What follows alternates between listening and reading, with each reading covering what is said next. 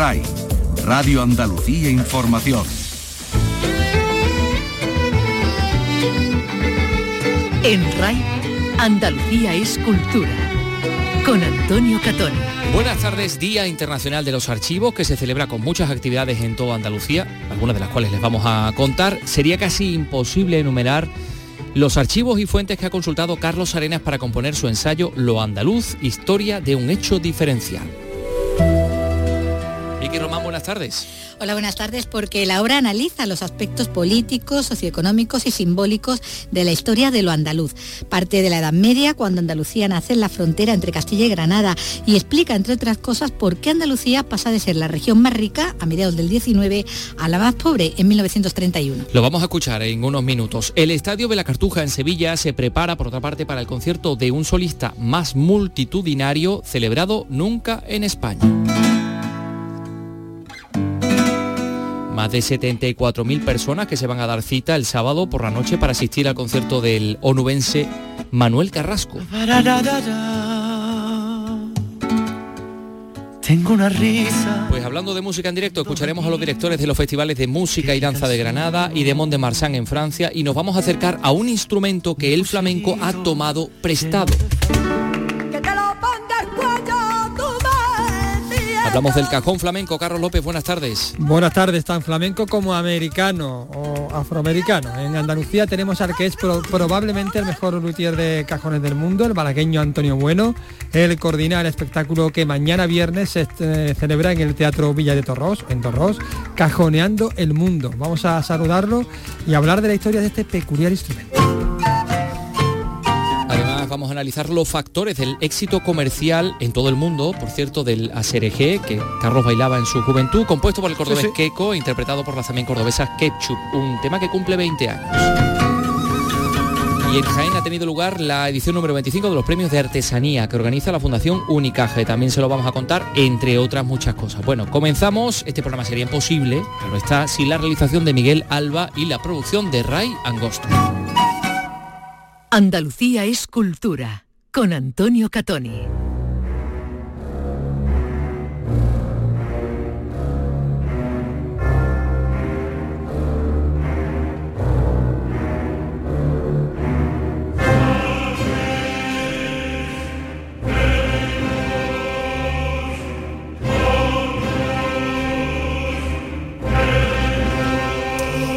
La música de la película La Profecía, una música un tanto apocalíptica, eh, que no sabemos por qué bien, sí, pero eh, Ryan Gosto ha, creído que es una música adecuada para hablar de los archivos, del Día de los Archivos, el Día Internacional de los Archivos. Yo creo que Ray está sacando el misterio. Eh, ¿Está sacando unos cubiertos, Ray? ¿Por qué? No sé, no, no, no entiendo nada. Pero bueno, vamos a hablar del Día Internacional de los Archivos. Eh, que yo creo que más que dar miedo, todo lo contrario, tenemos que, acercarnos a los archivos porque son los donde se guardan muchos tesoros que nos ayudan a explicarnos a nosotros mismos, nuestro hoy, ¿no? Por ejemplo, vamos a ver, hay un montón de, eh, actividades, ¿no? Evidentemente, eh, pues los archivos estatales de España se unen a esta celebración con un lema que es Somos Archivo, entre ellos está el Archivo General de Indias de Sevilla, claro donde va a haber hoy un concierto a cargo de la Orquesta y Coro del CEM Triana en el patio del edificio. Bueno, y se pueden visitar dos exposiciones temporales, Descubrimientos Europeos del Nuevo Mundo a las Nuevas Tecnologías Memoria Taurina, Fotografías Taurinas en los archivos estatales. En, en, la térmica en Málaga, docentes, investigadores y profesionales del sector responsables de instituciones de ámbito local y de la gestión documental, pues se van a dar cita para analizar la situación de los archivos, pero los archivos municipales el Archivo Histórico de la Universidad de Sevilla acoge una exposición de documentos sobre la fundación de la universidad. Por ejemplo, se puede ver la bula de Julio II de 1505 que da inicio a la Universidad de Sevilla, que en virtud de la cual pues, se crea esta institución. Hay otros documentos de gran relevancia, por ejemplo la matrícula de Benito Arias Montano, a quien hablamos ayer, este hombre del Renacimiento, de Nicolás Monardes, incluso el acta de grado de bachiller de Mateo Alemán, del escritor Mateo Alemán. en el Museo de Almería, por ejemplo, se ha programado para hoy una conferencia Introducción al legado intelectual andalusí, a cargo de Jorge Lirola Delgado, a las 7 de la tarde. A ver, más cosas en Montilla, el archivo histórico. otra conferencia de Francisco Montes de la Universidad de Córdoba sobre los lagares históricos de, Montilla. En fin, ya ven que los archivos se encuentran prácticamente de todo. Prácticamente de todo. todo tipo de historias que se ven reflejadas o que tienen allí de las que podemos aprender porque allí están eh, los documentos que, las pueden explicar. Algunas muy oscuras, ¿no? Bueno, pues a eso voy yo, porque hay una que, hombre, un poco casi a título de anécdota, pero es, curioso. El Archivo Municipal de Jerez, que todos los, eh, todos los meses prácticamente tiene un documento del mes, bueno, pues en esta ocasión mm, nos se cuenta, ese documento del archivo de Jerez, la historia que tuvo lugar hace cinco siglos y que eh, nos da cuenta de un caso de canibalismo. Sí, señor. Eh, es un documento que nos cuenta, bueno, pues que un joven de 18 años se comió a alguien, vamos. Bueno, una, tendría hambre. un pastor. Tenía no, no, y tanto que tenía hambre, porque todo esto tiene lugar en una epidemia de peste. en el ámbito de una, de una epidemia donde bueno pues pueden pasar cosas como no sé en, en esas situaciones límite Vamos, me estoy acordando de la tragedia de los Andes, por ejemplo, del año 1972, ¿no? el equipo de rugby, sí. Exactamente, ¿no? Pues puede pasar cosas como la serie Yellow Jackets. Sí, bueno, pero eso es ficción, ¿no? Eso es, bueno, pero está basado un poco Basada en, hechos reales. Pues eh, escuchad a Salva Gutiérrez que nos va a contar esta historia de este caso de canibalismo en Jerez. Adelante, Salva. Era el año 1518, un horrendo caso de canibalismo en un contexto de hambruna colectiva. La víctima un pastor que cuidaba un hato de vacas en el extrarradio de la ciudad. Lo relata el diario de la peste que podemos encontrar en el archivo municipal. Todavía hoy los investigadores se preguntan por qué aquel joven se comió al pastor y no al ganado. Una cosa muy extraña porque claro, había hambruna, pero si el, pastor estaba cuidando unas vacas, te llegas a preguntar qué pasaría por la cabeza de este chico para en lugar de, matar un animal, matar al señor que estaba allí cuidando aquello. La que habla es Lali Barea, trabajadora del archivo municipal y encargada también de transcribir muchos de estos textos. Precisamente hoy, cuando se celebra el Día Internacional de los Archivos, podemos acceder a documentos verdaderos interesantes, como este que les acabamos de contar o el del testamento de uno de los acusados en el proceso de la mano negra en 1884. Y claro, tienes que saber paleografía para poder leer, eh, estudiar paleografía, que es el arte de, leer escrituras antiguas, para, para poder leerlo, sí. Todo el que quiera puede acercarse estos días y bucear en la historia de Jerez.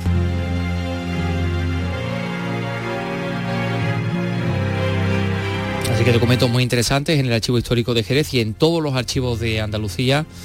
Eh, ahí está la invitación para que los visitemos en el día de hoy y, bueno, cualquier día en el que haya alguna actividad porque es realmente interesante. Bueno, pues no sabemos en cuántos archivos realmente ha tenido que, bucear la persona que van eh, ustedes a escuchar dentro de nada. Carlos Arenas Posadas, profesor de Historia e Instituciones Económicas de la Universidad de Sevilla, porque eh, ha sacado un libro intenta explicarnos a nosotros mismos. Enseguida lo vamos a escuchar, son las 3 y 9 minutos. Andalucía es cultura, con Antonio Catoni.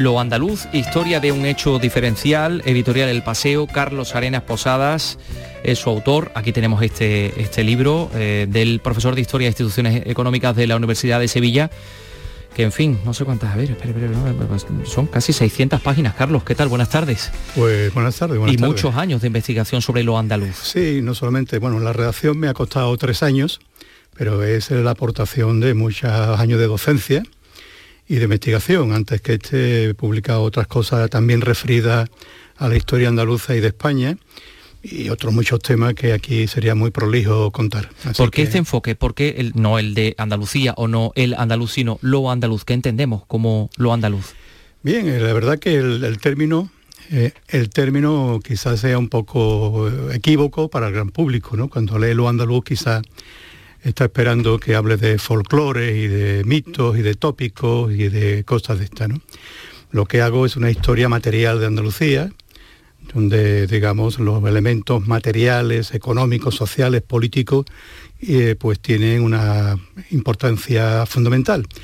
Y es historia porque considero que en parte somos lo que fuimos. ¿eh? somos lo que fuimos y es el origen de lo que somos, pues viene de hace muchos siglos y los rasgos fundamentales pues los mantenemos sustancialmente, aunque digamos que hayamos mejorado nuestro tren de vida, pero los rasgos culturales, políticos eh, y macroeconómicos siguen siendo los mismos. ¿Y, esos rasgos culturales, políticos, macroeconómicos son unitarios a lo largo y ancho de una tierra tan extensa y con tantísimos habitantes? Ahora mismo somos casi la población de Portugal. Sí, sí, casi la población de Portugal y efectivamente ha habido, y hay corrientes de opinión que dicen, bueno, hay que distinguir la Andalucía occidental y la oriental. Yo no lo distingo, ¿eh? no la distingo.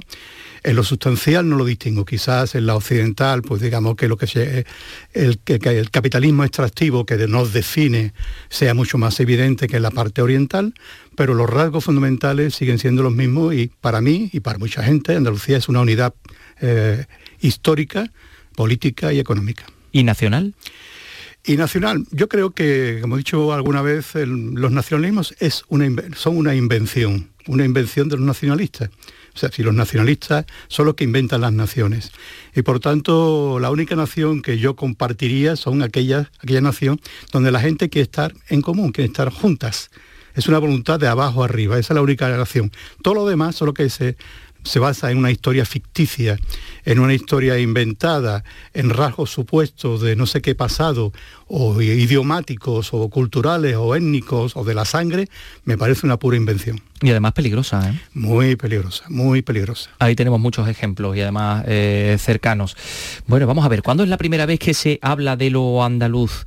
Eh, supongo que en, ese periodo de la Reconquista, donde incluso a los reyes cristianos o a los reinos cristianos que entran en el Valle de Guadalquivir, les mm. interesa llevarse bien con los reinos musulmanes e incluso aprovecharse de ellos económicamente, ¿no? También de forma extractiva. Sí, evidentemente la, raíz del extractivismo eh, en Andalucía eh, viene de la reconquista, de la forma en que se hizo la, reconquista aquí, que no es la misma, la reconquista, mal dicha la reconquista, pero en fin, para entendernos, que no es la misma forma que se hizo en el norte de España. Allí pues es el, el campesinado armado el que toma las tierras y se las reparte, aquí quien toma, digamos, la, el territorio son, digamos, los vasallos y los oficiales y los, eh, digamos, del rey. Ya hay un reino establecido que es Castilla y, no es la misma reconquista y por tanto lo que suceda después va a ser distinto. Y a lo que me, eh, acaba de decir, eh, no es tanto la conquista del primer momento, sino como los 250 años de frontera, de frontera que hubo entre la Castilla y los reinos, el reino Andalucía y el reino de Granada. Y es ahí donde, esos 250 años, que son muchos años, donde se forma realmente la idiosincrasia política económica en el que una guerra, ¿eh? tú lo has sugerido, una guerra se sostiene, porque la guerra más que ganarla o perderla, hay que sostenerla porque así se, obtienen rentas, se obtienen beneficios, se obtienen gradaciones militares, etcétera, etcétera, se sostiene en beneficio de una élite, la élite guerrera, que no solamente va a tener buenos sueldos por eso, sino también va a ocupar la tierra y va a ocupar los grandes negocios de la región. Por tanto, aquí no hay feudalismo, aquí hay un capitalismo señorial que continúa a lo largo de la historia, y podemos hablar ahora si quieres de eso, continúa a lo largo de la historia y ese extractivismo prácticamente el que todavía dura. Y ese es el concepto que eh, le sirve eh, tremendamente útil en la construcción del Estado, en la construcción de, España desde los Reyes Católicos hasta ahora, ¿no? Evidentemente, evidentemente, aunque sea un poco fuerte decirlo, España existe porque Andalucía es como es. Eh, es como es. Cuando las colonias en el siglo XIX se pierde, se pierde antes pues México y otras tantas, y al final del XIX Cuba, queda la colonia interior que es Andalucía. Y gracias a esa colonia interior que es Andalucía, el resto de, de regiones que antes eran coloniales, ¿eh? coloniales, pues, pues tienen un recurso, tienen un territorio al que vender, extraer su, su riqueza y seguir mejorando. Vaya, o sea que Andalucía es una colonia. Es una colonia interior. Bueno. Em, decíamos que el concepto de España se basa en tres pilares, aquí lo mantiene usted. Mm. habitualmente cuando ha fallado uno de esos tres pilares, o monarquía, o ejército, o iglesia, algo falla y se viene y se va al garete, ¿no? Ese concepto de España, ¿no? En, ese juego de poderes, ¿qué, papel ha tomado Andalucía? Bueno, pues eh, digamos que el corolario de lo que acabo de decir, eh, Andalucía es la creación de un Estado ya, eh, digamos, yo he dicho usurpado o parasitado por esas tres instituciones y por tanto somos la joya de la corona, igual que la India lo era de, Gran Bretaña, la joya de la corona de un Estado usurpado o un Estado eh, parasitado por estas tres instituciones. Y aquí, por tanto, esa violencia que ese Estado ejerce, esa, esa violencia física o cultural sobre la población, aquí se hace mucho más acendrada, mucho más evidente. La represión, por ejemplo, del franquismo es mucho más fuerte, que es la representación nacional catolicismo, que es la representación más genuina de esa predominancia de estas tres instituciones sobre el Estado, digo que aquella violencia de la posguerra es, es mucho más potente en Andalucía que en el resto de España.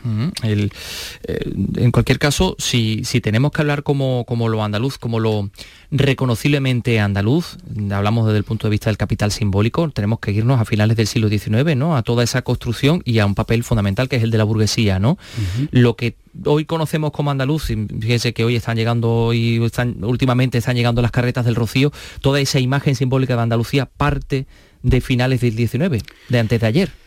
Desde ayer, en gran parte, ¿eh? el capital simbólico es una construcción, es un constructo. ¿eh? Eso, eh, aunque se diga que son populares, es una, construcción de la burguesía emergente del 19, que lo que pretende es atraer o convencer al, conjunto de la población de que sus valores son los dominantes.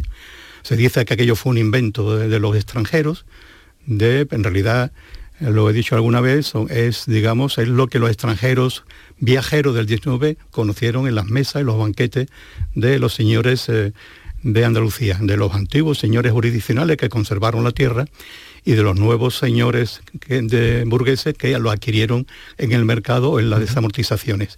Por tanto, esa imagen de Andalucía, narcisista, como decía eh, algún autor, como decía Ortega Gasset, por ejemplo, esa imagen narcisista lo crea la burguesía del 19 y se mantiene hasta hoy.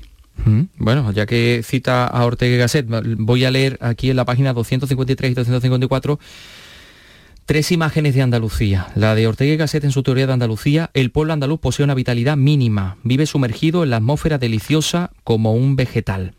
Miguel de Unamuno, esos degenerados andaluces con sus bizantinas pasiones de invertidos y filíticos y de eunucos masturbadores. Jaume Vicente Vives, en fin, un poquito el, que mejor no, o por lo menos el que nos da menos caña, ¿no? Eh, intuía que la mentalidad del pueblo andaluz se caracterizaba por la sumisión a las decisiones de las élites dominantes, por la subordinación a los imperativos religiosos y sociales. Mala prensa hemos tenido, ¿no? Bueno, mala prensa es la creada por la burguesía andaluza.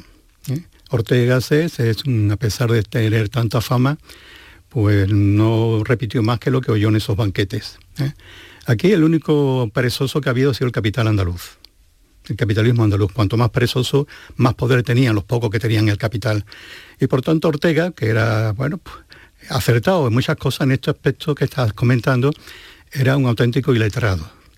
Y Unamuno no solamente era un iletrado, era un fascista, ¿eh? cuando dice esas cosas, con, ese desprecio. Eh, Esto lo podía haber firmado Jordi Pujol, que también dijo algo similar algo en de sus libros. Algo parecido, algo parecido. Unamuno era como, no sé, que era un hombre con un ego tan importante que quería hacer, eh, digamos, el niño en el bautismo, la novia en el la novia en la, boda y el muerto en el entierro. Y así le fue, ¿no? Mm. Contradictorio al máximo y así murió sin saber si era republicano o era fascista o qué puñeta era. Y en este libro aparece, eh, digamos, yo lo, lo, lo denuestro. Y eh, la, cita de Vicente es clarísima. Vicente es honrado y dice, no conozco Andalucía. Pero parece que, entonces cita ese texto mm. que tú acabas de leer. Mm. Ya que habla usted también del, perezoso capitalismo, eh, que tuvo que pasar para que Andalucía fuera la región más rica a mediados del siglo XIX, con una Málaga emergente que superaba con mucho a, a Barcelona, para que acabara en el furgón de cola en el año 1931. Pues Málaga y Cádiz y en parte Sevilla y todo el litoral.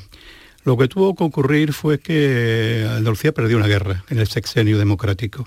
Y esa guerra tiene connotaciones económicas eh, importantes, ¿no? que es que Andalucía era una región libre cambista, ¿eh? que confiaba en el libre cambio, en el, tráfico mercantil, eh, con otros países para... Y a partir de la restauración, de la época en que estás diciendo, pues nace lo que Cánovas, que a pesar de ser andaluz, eh, creó o inventó, que ese, o inventó o promocionó el nacionalismo económico. Y en ese nacionalismo Andalucía resultó perdedora. ¿eh? Ese nacionalismo benefició por razones que son prolijas de contar, pero lo puedo Proteccionismo que benefició a Cataluña. A Cataluña, al País Vasco y a Madrid. nunca se olvide Madrid, que es la gran beneficiada de todo esto y sigue siéndola.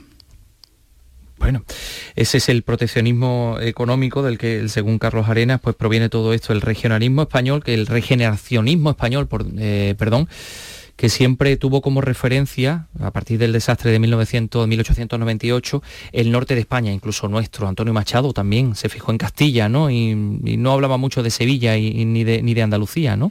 Eh, Cataluña, País Vasco, Castilla y Asturias también, pero eh, Andalucía quedaba un poco al margen de todo. Claro, entonces adoptó ese papel de colonia interior de la que he hablado antes. Mm.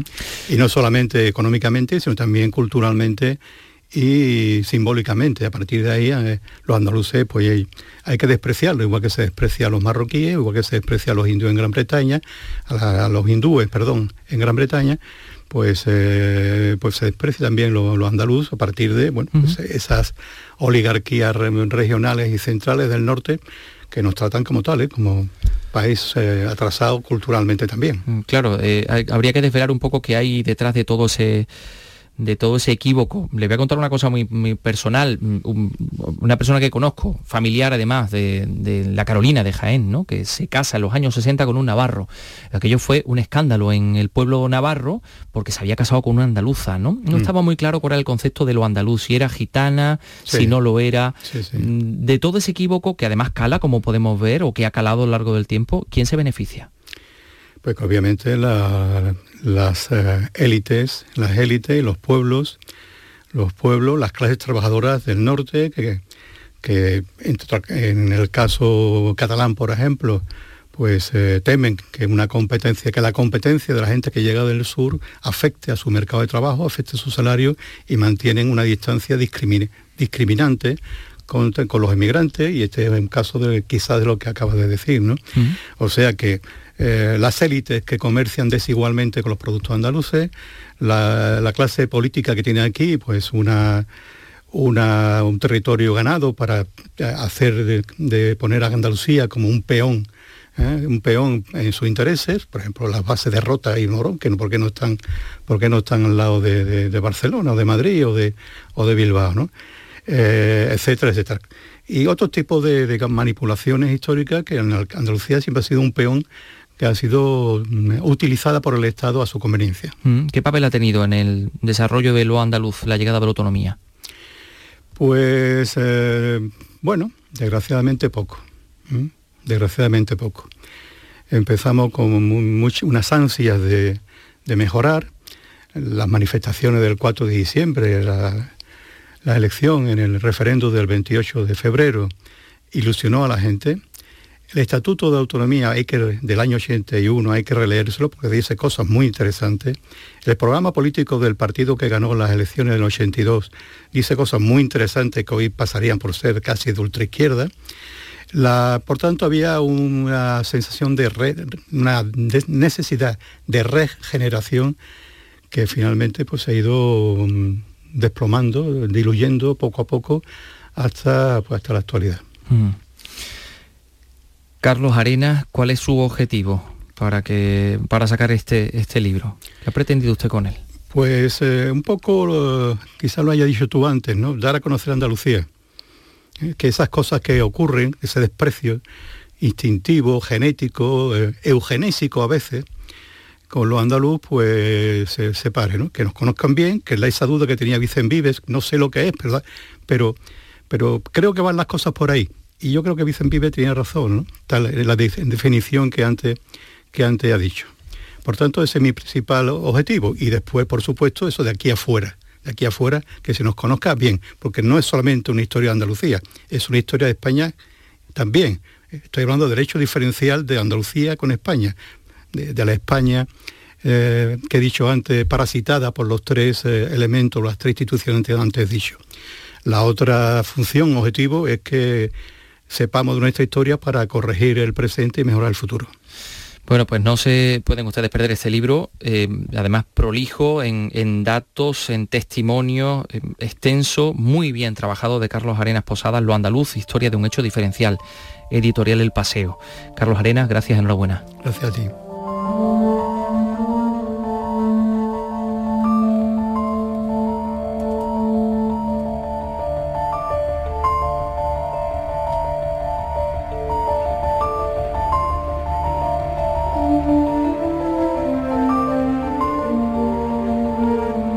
En este caso un ensayo que nos ayuda a conocer nuestra historia ahora les vamos a hablar de una, de una novela porque también la ficción nos puede ayudar efectivamente a conocer nuestra historia.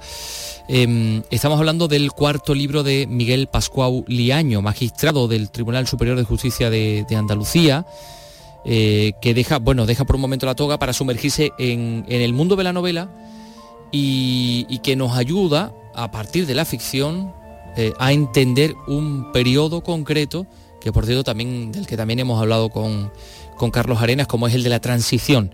En Almería nos lo cuenta Antonio Hermosa. El último libro del magistrado de la Sala de lo Civil y Penal del Tribunal Superior de Justicia de Andalucía, Miguel Pascual Liaño, habla de la transición democrática en torno a un maestro criado en las escuelas de la Sagrada Familia y que huye a París para escapar de la persecución franquista. Eh, allí se fraguaron con mucho virtuosismo, con, mucha, con mucho esfuerzo, con mucho conflicto, se fraguaron, eh, se fraguaron realidades y marcos que nos hicieron mejores y que ahora se están deteriorando. En 600 páginas, aunque todo se acabe, nos muestra una relación de amor rodeada de prestigiosos artistas españoles que vivieron en Francia en un exilio obligado cosas que se discutieron, cosas por las que muchos lucharon, eh, que nos enfrentaron, que nos enfrentaron, porque, porque el conflicto es fundamental en la dimensión política, en la dimensión humana, eh, pero que nos, nos enfrentaron en un marco leal, en un marco en el que queríamos ser mejores. Ahora la obra ha sido presentada en la librería Picasso de Almería con el apoyo y el respaldo de amigos y lectores de las obras de este autor.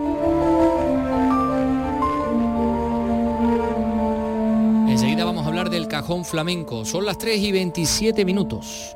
De lunes a viernes a las 4 de la tarde tienes una cita con el flamenco. Los conciertos y festivales, los recitales, los homenajes, las citas imprescindibles de este arte genuino de nuestra tierra. La mejor selección de nuestra fonoteca. Portal Flamenco. De lunes a viernes, desde las 4 de la tarde, con Manuel Cura. RAI, Radio Andalucía Información. Andalucía es cultura con Antonio Catoni.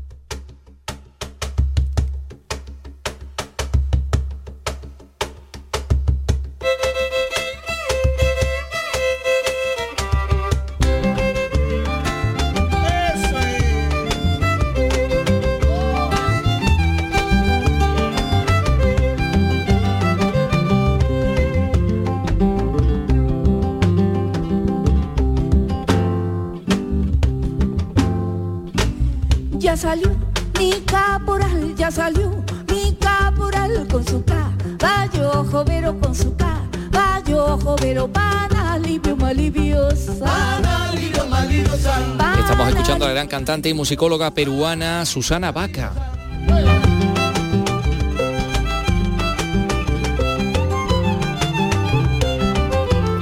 Esto es música criolla, música afroperuana.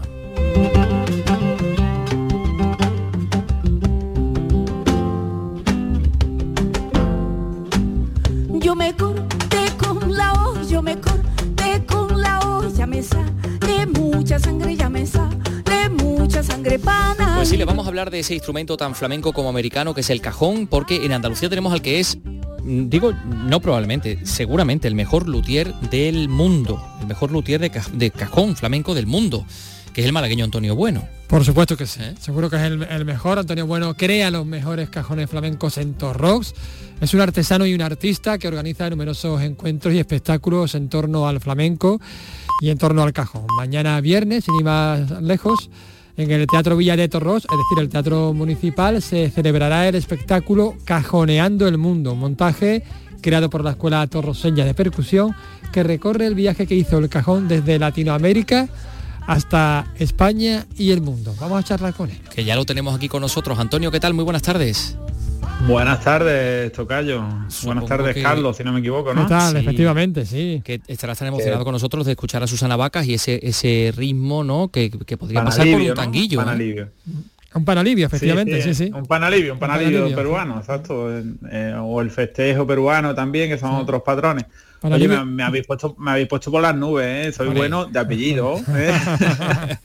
muchas gracias, muchas gracias. Oye, tengo yo entendido, tengo yo entendido que eh, este cajón mm, lo tenían los negros, los esclavos negros, mm, con el cajón trabajaban en la, no sé, la mm, recolección de alguna fruta o lo que sea, y cuando el amo no miraba, pues cogían el, cajón, es decir, lo primero que tenían a mano y con él hacían ritmo, ¿no? Creo que ese es el origen, ¿no? Del, del Sí, cajón en eh, Perú. realmente, realmente hay un origen muy cer- muy conectado con, con las colonizaciones de, Europa, concretamente con la española también, cuando llegaban los, los esclavos africanos sobre todo, y que bueno, eh, parece, parece ser que hacían música y bueno, eh, llegaba el, el amo de turno y como que les cortaba la fiesta.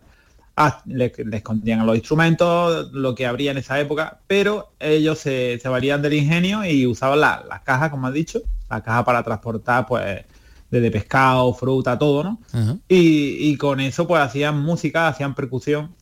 De hecho, estuvieron perseguidos por la, en aquella época, la, por la iglesia y, y bueno, era, siempre ha sido un instrumento muy rebelde, el- el cajón. Y gracias a, a esa rebeldía y a ese ingenio, pues hoy día, pues nos dedicamos algunas personas a vivir de esto y otras muchas tantas a disfrutarlo tocándolo. Claro que sí, y seguramente tú podrás vivir y además disfrutar las dos cosas, ¿no?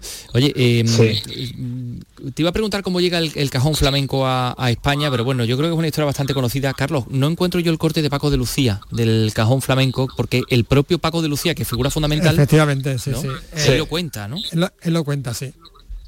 Bueno, él lo cu- cuenta, él lo cuenta, eh, estuvo en una, en una en una fiesta que se dio en la, en la embajada de, de España en, en Lima. Entonces fue como artista invitado y, y allí en ese momento vio a, a un artista cantando con un percusionista, Caitro Soto, sentado en una caja de madera, que era la primera vez que él había visto, él le llamaba mucho la atención. Y, y cuando escuchó el sonido que emitía, le recordó mucho a la planta y, y al, y al tacón de, de- de los bailadores, las bailadoras. Entonces ahí es cuando ya él vio que podría encajar perfectamente en el flamenco y no se equivocó, la verdad. Mm, es cuando- como cuando dicen de una cosa que dicen lo, lo mejor que se puede decir de esta incorporación a algo es que parece que siempre ha estado ahí, ¿no? Y en el cajón parece que siempre ha estado ahí. Exacto, sí, y hay, hay muchas personas que piensan, nosotros cuando vamos a dar charlas a centros educativos, siempre, bueno, hacemos un poco de, de pedagogía, de historia del cajón, de cha- charlas motivadoras, todo en torno al cajón siempre preguntamos y bueno, muchos dicen, bueno, pues ¿dónde es el cajón de Torró? ¿no? Cada uno dice un vídeo y, yo pues, ya le explico un poco la historia y, y- y es lo que al final acabamos mm, viendo, que parece, como has dicho, que siempre ha estado ahí, pero no. No está ahí. Eso sí, que se han, ha encajado muy bien, eso sí. Mira, aquí tengo yo el, el corte de Paco de Lucía donde lo explica él mismo. Embajador de España en Perú, nos dio una fiesta y a la fiesta vino Chabuca Granda. Llegó ahí con, con un, un negro que tocaba el cajón, caitro. Entonces yo vi el cajón y me, que- me llamó mucho la atención. Eh, luego cogí yo la guitarra y empecé a, tocar con él y, vi clarísimamente que esa era la percusión del flamenco. El cajón pues tiene el sonido este agudo de la- del tacón de un bailador y el grave de la planta. Y aquí la tenemos con, con Chabuca Granda, en fin. Exacto. Ver, si suena ahí ella. Esto es José Antonio, ¿eh? que es uno de los temas más importantes y más curiosos de la música Sí, sí. criolla peruana, Comienza así con el cajón. que por cierto creo que incluso lo ha llegado a versionar Sabina, ¿no? Sí, sí señor, sí.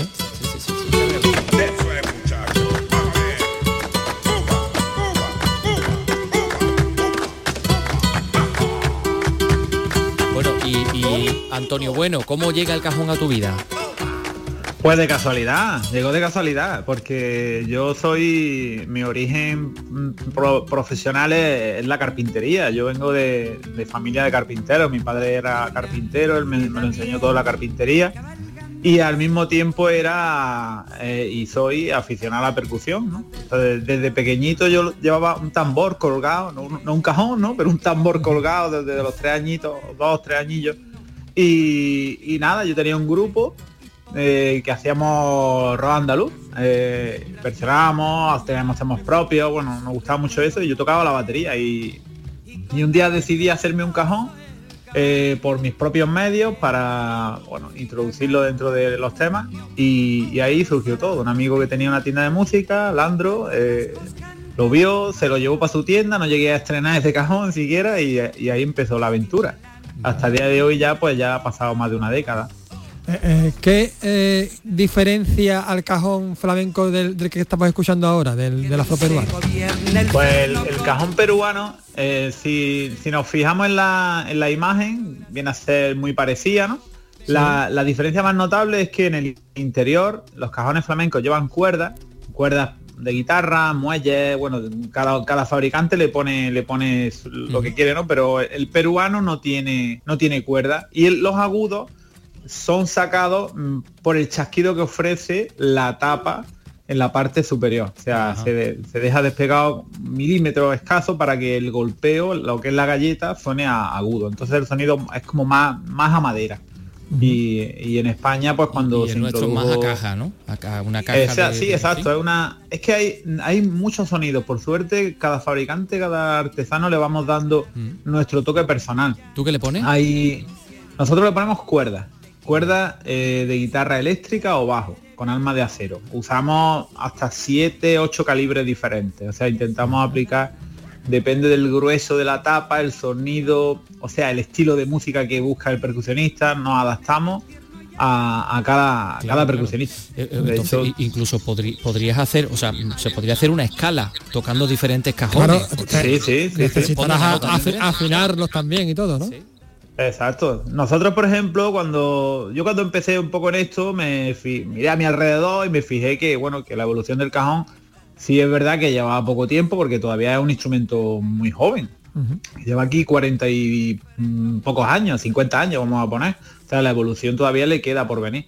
Y yo me fijé que, mm, que todavía podía dar mucho. De hecho, cuando estaba un poco investigando, eh, conociendo la historia, empapándome, leí un artículo, no recuerdo de quién, pero era alguien que estaba construyendo cajones y decía que había dejado de, de hacer cajones porque veía que era un instrumento con principio y con final, o sea que no tenía nada que ofrecer. Ajá. Y ahí, yo- ahí yo ya dije, digo, uy, me he equivocado de, de- de oficio. Pero no, al final yo creo que me sirvió a mí personalmente para como reto y, y bueno, eh, creamos un sistema de afinación que es único en el mundo, que afina el cajón desde, desde el exterior y en la parte frontal del cajón sin tener que usar ningún tipo de herramienta. También hemos creado un control acústico en la parte trasera del cajón. Si todos visualizamos el cajón, tiene un agujero detrás, eh, que es por donde sale el sonido, ¿no? La caja de resonancia. Ajá. Pues nosotros hemos creado un control acústico que lo que hace que el agujero del cajón pueda ser más amplio y, y cambie de posición. O sea, puede estar más alto, más bajo, con lo tanto cambiamos la, la tonalidad, En el fin, tono del virguería, Sí. auténtica virguería. A ver, Carlos, una pregunta que Sí, nos hombre, una tiempo. pregunta. eh, que cuenten la historia de cómo llegó uno de tus cajones a, a los Rolling Stones.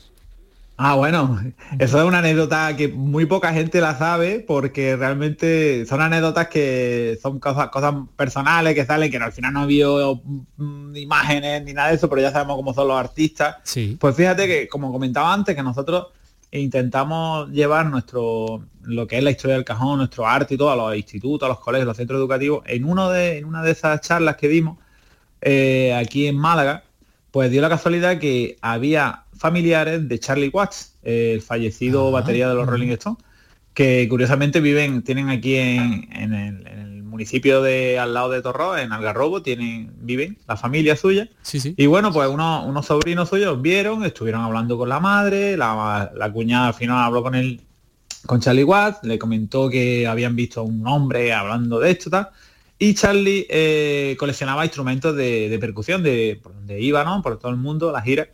Y bueno, pues me contactaron, fui una tarde a su casa, estuvimos hablando en aquella época que era el Messenger, no este de ahora, sino el antiguo.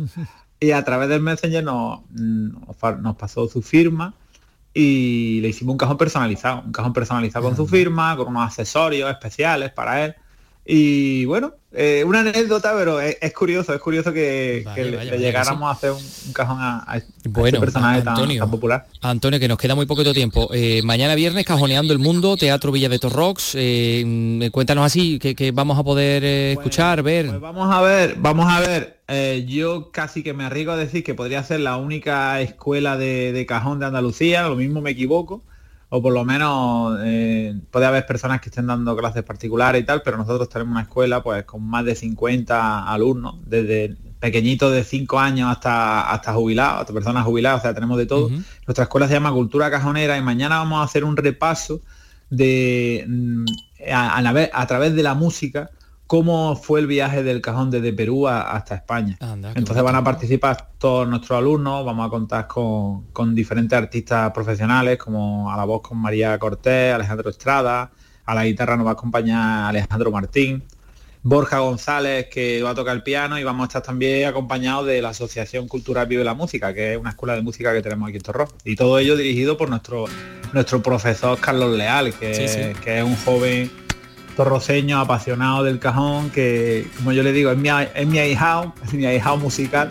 Y ahí estamos haciendo, junto con otras personas de, Torro, pues de que, que Torro sea la, tierra del ritmo, ¿no?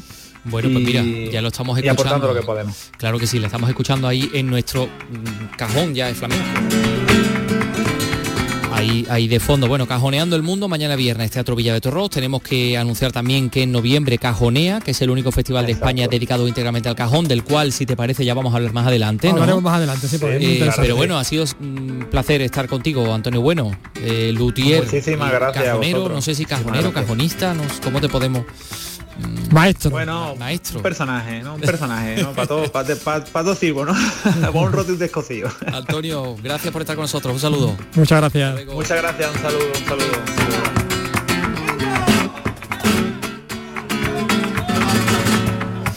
Oye, eh, Carlos, vamos a ver, que nos quedamos ayer mm, pendiente de la entrevista que le hiciste a los directores de los festivales de Mont de Marsan, el Lionel Niesviki y el de Música Danza de Granada, Antonio Moral, ¿no? Exactamente. Como ayer no, no pudimos escucharlo, si te parece los escuchamos ahora, ¿vale? Deliranza se va a presentar en Francia, en el Festival de Mont de Marsan, un festival señero dentro del circuito de festivales flamencos. Nos encontramos con su director. Buenas tardes. Buenas tardes. De hecho, se ha producido el germen de, deliranza de esta creación en una de estas residencias del festival. Sí, el Festival Arte Flamenco está muy contento de presentar la creación de, Patricia Guerrero, la cual representa un punto culminante de su 33 edición. ¿no? Eh, tras dos años de pandemia podremos volvernos a reunir artistas en público, ¿no? Y como símbolo de este renacimiento, el festival propone en apertura una creación de Rirancia abriendo así el ciclo de espectáculos en el Café Cantante. Esta creación es un pedido del, festival y es un, esfuerzo importante para apoyar la creación y espero un gran triunfo a Mondemersan y después a Granada y en Sevilla la Bienal de Flamenco. ¿no? Es una coproducción, de hecho, con, con la Bienal de Sevilla, con el Festival de Música y Danza de, Granada, eh, esta vía de, colaboración entre países, entre Andalucía, entre Francia y entre instituciones, eh, ¿es el futuro para las producciones del flamenco? Sí, pienso que sí, de verdad. Es un buen ejemplo de cooperación entre Andalucía y Francia y el Festival de, Mont de Marsan. Y como nuevo director del, festival, deseo desarrollar esta cooperación. ¿no? Festival Arte Flamenco de Mont de Marsan pretende ser ahora más que nunca un foco de creación para los artistas, ¿no? un espacio de descubrimiento y de intercambio abierto a todas las formas de flamenco, con especial atención al talento emergente. Lionel Nietzschensky, director del Festival Mont de Marsan. Muchísimas gracias. Muchísimas gracias. Bueno, pues estamos hablando de Granadinas Universales, vamos a hablar del Festival de Granada con su director, con Antonio Modal. ¿Qué tal? Buenas tardes. Buenas tardes. Porque Deliranza, después de Francia, recala en el Teatro del Generalife. Sí, señor. El día 8 de julio, a las 11 en punto de la noche, en el Teatro del Generalife, allí haremos el estreno en España de esta Deliranza que nos ha presentado hoy Patricia, aquí en el Teatro, eh, en este Teatro Central de Sevilla. Bueno, las primeras eh, impresiones, porque bueno, no, no hemos visto todo el espectáculo, ha sido una pinceladita. Bueno, sí, hemos visto solo una pinceladita, pero el espectáculo tiene pinta de ser un espectáculo muy potente. Yo creo que Patricia siempre ha hecho espectáculos muy particulares, muy personales, muy estudiados y muy bien planteados.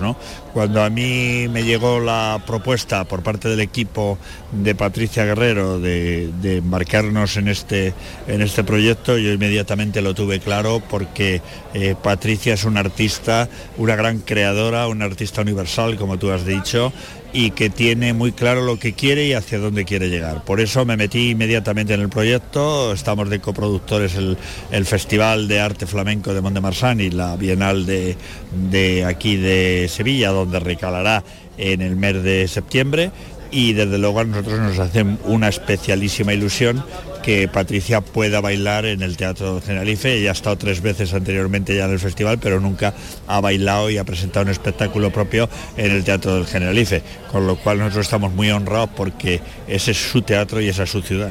¿Cómo eh, definiría personalidad de los artistas granadinos? Bueno, yo creo que Patricia Guerrero es una artista en ese sentido atípica, ¿no? Porque aunque ella proviene del flamenco y sus raíces el flamenco, ya es albaceinera, pero los espectáculos y la carrera que ella ha tomado es una carrera que profundiza y se sirve de otras, eh, de otras eh, influencias, de otros tipos de danza y en ese sentido es muy innovadora. ¿no? Yo creo que es una artista muy personal, personalísima en ese aspecto y que no se le puede etiquetar como una eh, bailadora flamenca en absoluto, sino que yo creo que es una, es una bailadora, es una artista que recoge numerosas influencias, mm, hasta influencias de la danza japonesa que, que ha implementado aquí en este nuevo proyecto que es de Liranza y bueno, yo creo que en ese sentido Patricia Guerrero, a pesar de su juventud, es una artista de una gran madurez y desde mi punto de vista es húmeda y personalísima. Antonio Moral, director del Festival de, Granada, volveremos a hablar con usted cuando comience el festival. Pues nada, el festival empieza la semana que viene, así es que el lunes ahí estamos con dos generaciones de flamenco en eh, la Plaza de los Aljibes para conmemorar este primer centenario del concurso de Cantejondo que tuvo lugar en Granada en el año 1922, auspiciado por Falla, por Lorca, por Zuloaga y por Giner de los Ríos, entre otros muchos intelectuales.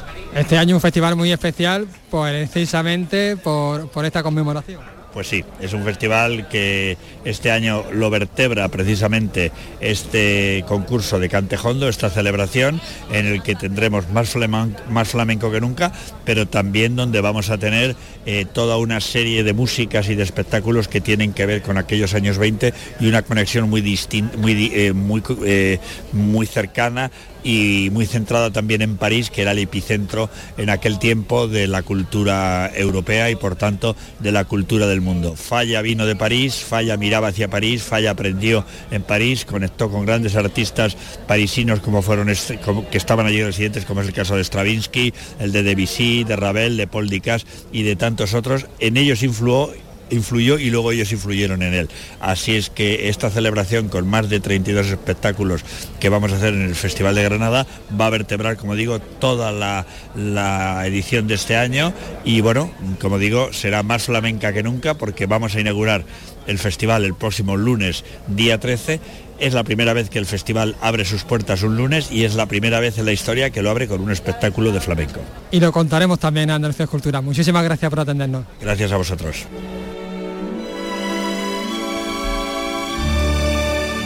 Uf, Carlos, que ya está aquí el Festival de Música y Danza de Granada el lunes. Digo, digo, el lunes de día de San Antonio. Sí, sí, por eso le he dicho yo que, que la semana que viene tendrá alguna llamarada. Apostillarlo del día algún llamado. Cada vez yo, alguien tendrá que Alguien tendrá un detallito con él. Alguien tendrá que felicitar a alguien. Exactamente. Como decía Gila, ¿no? decía Gila. Bueno, pues esta música nos indica que Vicky está ya situada en el estudio, estudio Paco Gomezaya, podríamos decir ya también, porque es que es el estudio donde suele acudir como, como, como las moscas a la miel cada vez que sabe que hay una película de cine clásico y viene aquí, bueno, claro, el estudio de la duna encantados de que venga Paco Gómez para hablarnos de lo que podemos ver esta noche en Andalucía Televisión. ATV poco antes de las 11. Tres películas en una, tres cortometrajes filmados por tres directores muy diferentes que llevan a la pantalla algunas de las historias extraordinarias de Edgar Allan Poe. Estas.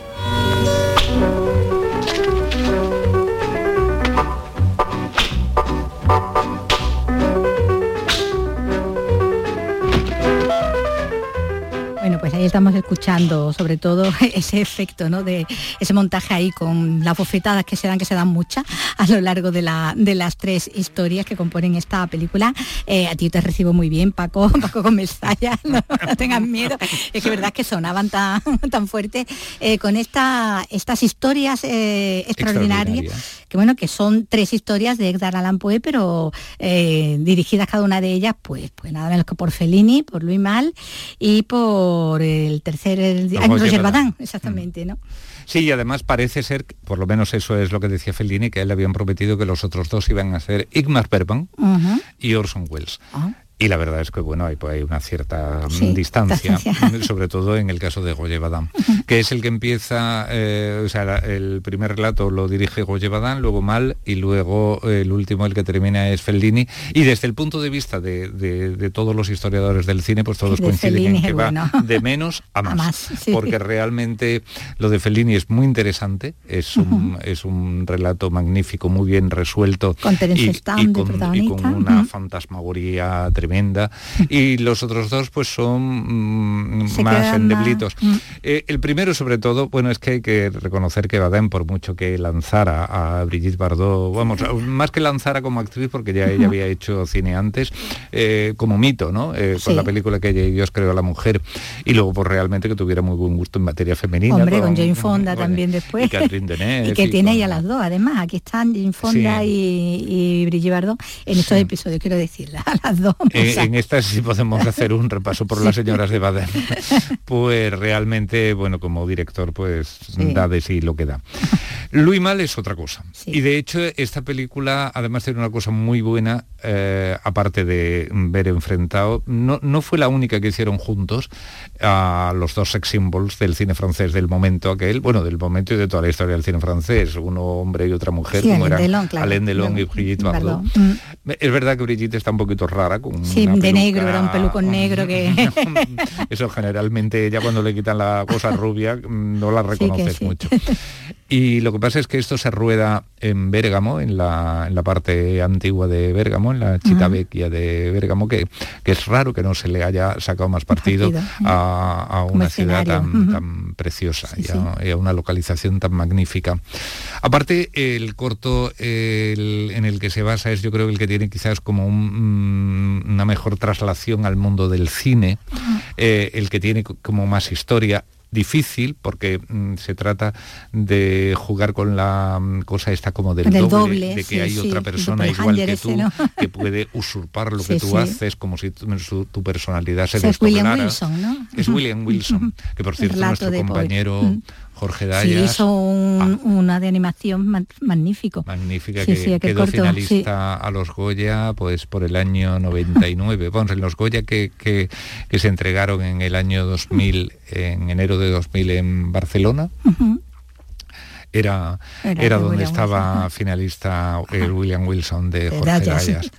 Y luego pues finalmente está eh, la de Fellini, que realmente lo que le pasa un poco a los relatos de Edgar Allan Poe es que, y, esto lo comentábamos hace unos días cuando teníamos que hablar de Roger Corman, que adaptó mucho, es que claro, eh, son ideas muy brillantes, pero claro, eso cuando lo llevas al cine, cuando realmente ya mm, tienes que transponer lo que es la literatura, cuando tienes que construir construirlo eso, secuencia tras secuencia, pues al final dices, es que claro, eh, mm, la brillantez del planteamiento es difícil eso mantenerlo en un desarrollo así narrativo, más o menos convencional. Por, lo tanto, Fellini, ¿qué fue lo que hizo? Pues limitarse a lo que dice el título. No apuestes tu cabeza con el diablo. Pese a que él le cambió el título y, lo sustituyó por el del personaje central, Toby Damnit. Entonces lo convierte en otra cosa diferente, en un actor que llega sí, para rodar un western y, que le han prometido un Ferrari, totalmente desfasado. arriba de, todo. no hay más que verle las ojeras y la cara que, que, lleva. dicen que tiene toda la pinta del Bitter Chus luego de, Tim Burton, que ahí se podría haber inspirado. Eh, y entonces también, y, todo lo que atrae el mundo del cine, ¿no? Y la atracción que genera, y entonces es como una sucesión de cosas fantasmagórica hasta que al final, pues hay ese encuentro con el diablo y esa apuesta, que por cierto no es tampoco el diablo que se lee en el relato de Edgar Allan Poe, sino una presencia muy, diferente, muy diferente porque vamos, no es, no es el topicazo. Por cierto, eh, Teresa Stam fue la tercera opción. Él quería en principio a Peter O'Toole, incluso se entrevistó con él, muy bien, muy bien, muy bien, pero de pronto le dio un punto, se fue de Roma y Fellini se quedó compuesto y sin actor. Ese sí que le dio el punto más que, al personaje, ¿no? Ese que iba desfasado, Pensó en Barton, pero le dijo, pues sí, este tiene reacciones uh, raras, el otro es más incontrolable todavía. Y entonces aprovechando que Stam estaba por ahí porque acababa de rodar o iba a rodar Teorema de Pasolini, eh, allí en en Italia, pues lo hizo con él. Y, la verdad es que queda fantástico, sí, sí, sí, Terence Stamp mm. también mm. aquí en esta... Aunque está irreconocible. Sí, porque con ese rubia y esos pelos de Porque en aquella época Stan tenía una presencia y tenía enamorados, a, sobre, sobre todo enamoradas a, muchísima gente. Y, y aquí era un desaliño total. Pues, pues, no lo sé. Bueno, hay gente para todo, ¿eh? sobre gusto, ¿verdad? Bueno, pues tenemos ocasión de ver esta, esta película también estas tres películas en una, en realidad, ¿no? De estos tres directores, eh, y con ese, bueno, reparto de, auténticas estrellas, ¿no? Como decimos, y donde también aparece, por cierto, eh, Peter Fonda, ¿no? Con Peter Fonda también está ahí. sí, eso, es el morboseo ese que le gusta mucho a Padem, ¿no? Porque realmente se supone que eh, el personaje que interpreta Jane Fonda está enamorada de un chico y ese chico pues precisamente lo hace Peter, que, hermano. todo el mundo sabe que eran hermanos y entonces, bueno, pero, pero en fin, mm, es, mm, Las cosas de este hombre. Las cosas de Bueno, Paco, pues muchas gracias y ya hasta la semana que viene. Hasta la semana que viene. Gracias Paco, te esperamos eh, y además ansiosamente porque cada vez que viene Paco Comizalla nos lo pasamos muy bien, es muy divertido como nos cuentan las películas. Eh, ¿Qué estás haciendo Carlos López? Estoy, estoy, me, estoy, sintiendo muy, muy inquietante porque ya casi no hay entradas para, para Deliranzas ah, en Granada. Patricia Guerrero, claro, eh, es que se ha metido en, el, en la web del Festival de Música y Danza y, vemos ahí el Teatro de Generalife y está viendo todo lo que localidad de la... Pues nada más que te queda de la última fila. Y ahí del ladillo ahí al final, al principio, o sea, de una de las primeras filas, pero muy, muy esquinado. Siempre me quedará la Bienal, pero bueno. Bueno. Bueno, ya me contarás un poco también tu opinión eh, al respecto. Sí, sí. Em, que, nos vamos a ir. En la vida conocí. Porque hoy se cumplen dos años eh, del fallecimiento del vocalista, líder, guitarrista, fundador de la banda catalana Jarabe de Palo, Pau Donés, que moría a los 53 años víctima de un cáncer de colon que se le diagnosticaba en septiembre del año 15. Por cierto, hemos conocido una noticia muy esperanzadora acerca del cáncer de colon. tratamiento, ¿no? Fármaco. A ver si es verdad y, en fin, y se puede poner remedio a, esta situación. Pau Donés, que empezó a ser conocido con su banda por este tema, por La Flaca.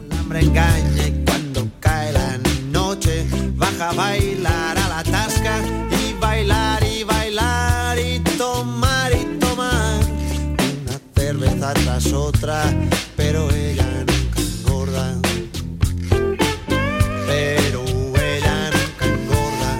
llegó con una campaña publicitaria de tabaco, no sé si lo, si lo recordáis, ¿no? Era la, banda sonora de aquella, de aquella campaña.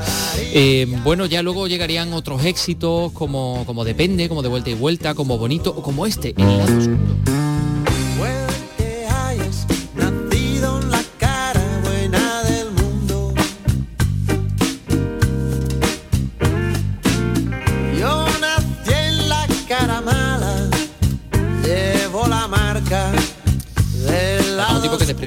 Yo creo que a todo el mundo le caía muy bien.